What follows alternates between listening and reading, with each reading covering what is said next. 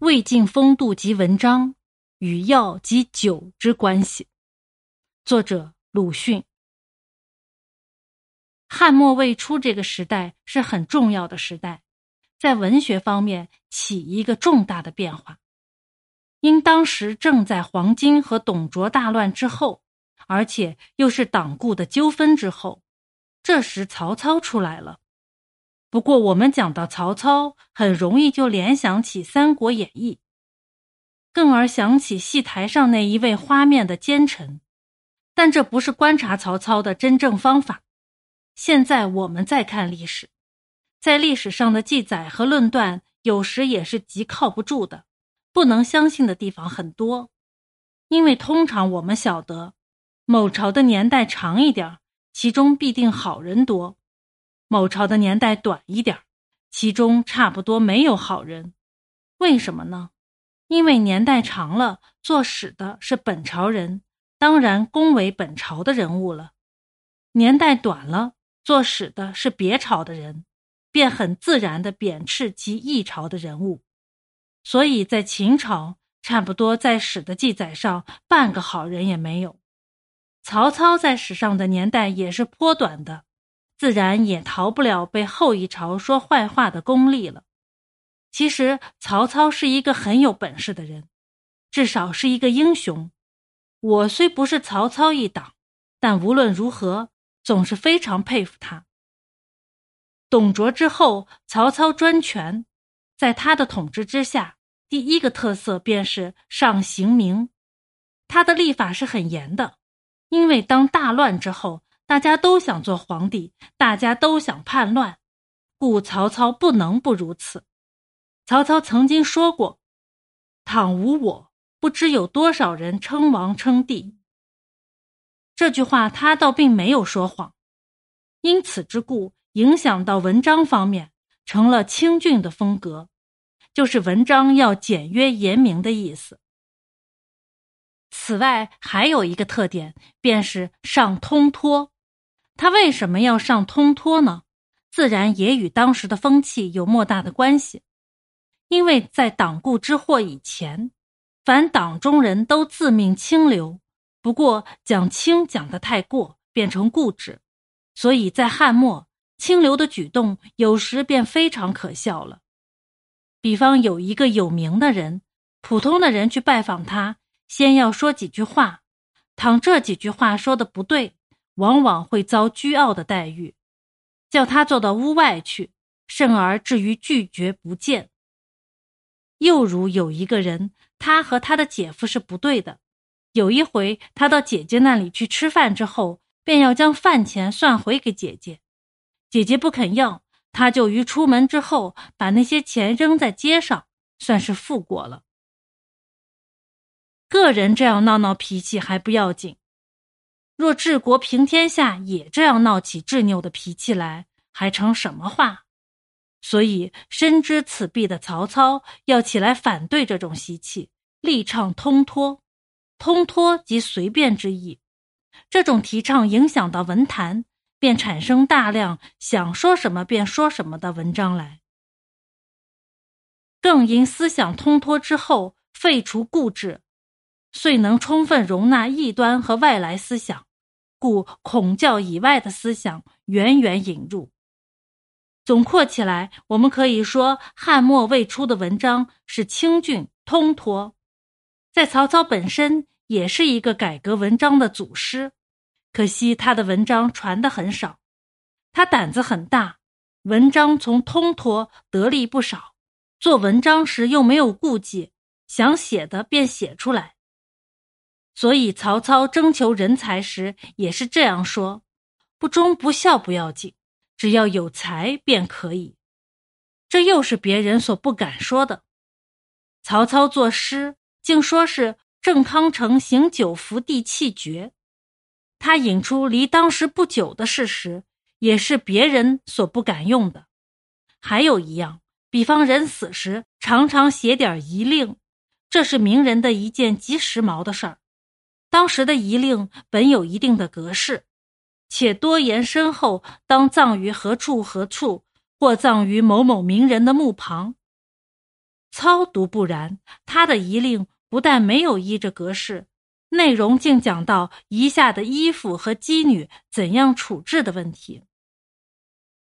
陆机虽然评曰“遗臣谤于后王”，然而我想他无论如何是一个精明人，他自己能做文章又有手段，把天下的方士文人通通搜罗起来，省得他们跑到外面给他捣乱。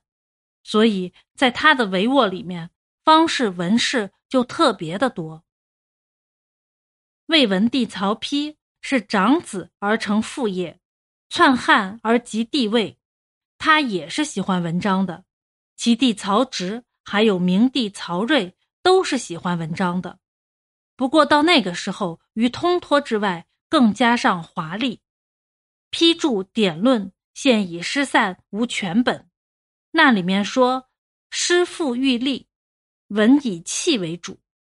典论的零零碎碎，在唐宋类书中，一篇整的论文，在文选中可以看见。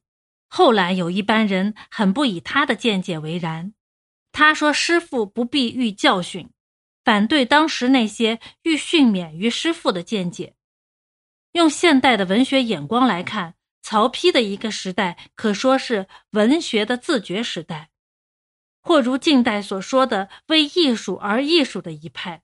所以曹丕做的师傅很好，更因他以气为主，故于华丽之外。加上壮大，归纳起来，汉末未出的文章可说是清俊、通脱、华丽、壮大。在文学的意见上，曹丕和曹植表面上似乎是不同的。曹丕说文章是可以留名声于千载，但子建却说文章小道不足论的。据我的意见，子建大概是唯心之论。这里有两个原因：第一，子建的文章做得好，一个人大概总是不满意自己所做，而羡慕他人所为的。他的文章已经做得很好，于是他便敢说文章是小道。第二，子建活动的目标在于政治方面，政治方面不甚得志，虽说文章是无用了。曹操、曹丕以外，还有下面的七个人：孔融、陈琳、王粲。徐干、阮宇、应阳、刘桢都很能做文章，后来称为建安七子。七人的文章很少流传，现在我们很难判断，但大概都不外是慷慨华丽吧。华丽即曹丕所主张，慷慨就应当天下大乱之际，亲戚朋友死于乱者特多，于是为文就不免带着悲凉、激昂和慷慨了。妻子之中，特别的是孔融，他专喜和曹操捣乱。曹丕典论里有论孔融的，因此他也被拉进建安七子一块儿去。其实不对，很两样的。不过在当时，他的名声可非常之大。孔融作文喜用讥嘲的笔调，曹丕很不满意他。孔融的文章现在传的也很少，就他所有的看起来。我们可以瞧出，他并不大对别人讥讽，只对曹操。比方操破袁氏兄弟，曹丕把袁熙的妻甄氏拿了，归了自己。孔融就写信给曹操，说当初武王伐纣，将妲己给了周公。操问他的出典，他说以经历古，大概那时也是这样的。又比方曹操要敬酒，说酒可以亡国。非敬不可，孔融又反对他，说也有一女人亡国的，何以不禁婚姻？其实曹操也是喝酒的，我们看他的“何以解忧，唯有杜康”的诗句，就可以知道，为什么他的行为会和议论矛盾呢？此无他，因曹操是个办事人，所以不得不这样做。孔融是旁观的人，所以容易说些自由话。曹操见他屡屡反对自己，后来借故把他杀了。他杀孔融的罪状大概是不孝，因为孔融有下列的两个主张：第一，孔融主张母亲和儿子的关系是如瓶之盛物一样，只要把瓶内的东西倒了出来，母亲和儿子的关系便算完了。第二，假使有天下饥荒的一个时候，有点食物给父亲不给呢？孔融的答案是：倘若父亲是不好的，宁可给别人。曹操想杀他，便不惜以这种主张为他不忠不孝的根据，把他杀了。倘若曹操在世，我们可以问他：当初求财时就说不忠不孝也不要紧，为何又以不孝之名杀人呢？然而事实上，纵使曹操再生，也没人敢问他。我们倘若去问他，恐怕他把我们也杀了。与孔融一同反对曹操的，尚有一个祢衡，后来给黄祖杀掉了。祢衡的文章也不错，而且他和孔融早是以气为主来写文章的了。故在此，我们又可知道汉文慢慢壮大起来是时代使然，非专靠曹操父子之功。但华丽好看却是曹丕提倡的功劳。